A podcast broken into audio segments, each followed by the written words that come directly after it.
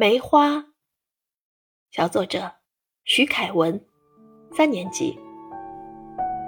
有人喜欢出淤泥而不染的荷花，有人喜欢无限枝头好颜色的菊花，有人喜欢花开时节动京城的牡丹花，而我喜欢凌寒独自开的梅花。梅花小小的，它的花瓣并不大，每一朵花瓣都围绕着花蕊展开，红的似火，粉的似霞，白的似雪。它们你挤我，我碰你，在寒风中互相依偎。唯有几只小蜜蜂打破了这份安静，为寒冷的冬天带来一份色彩。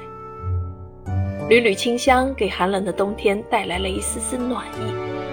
我忽然觉得，我就是那一朵梅花，穿着白色的衣裳。寒风吹来，我也兴奋地扭动起来，搭着风的列车，一瞬间。就下起了无声的梅花雨，也带来了春天的气息。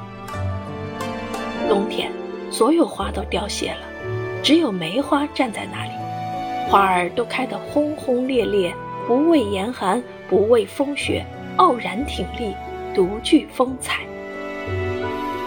宝剑锋从磨砺出，梅花香自苦寒来。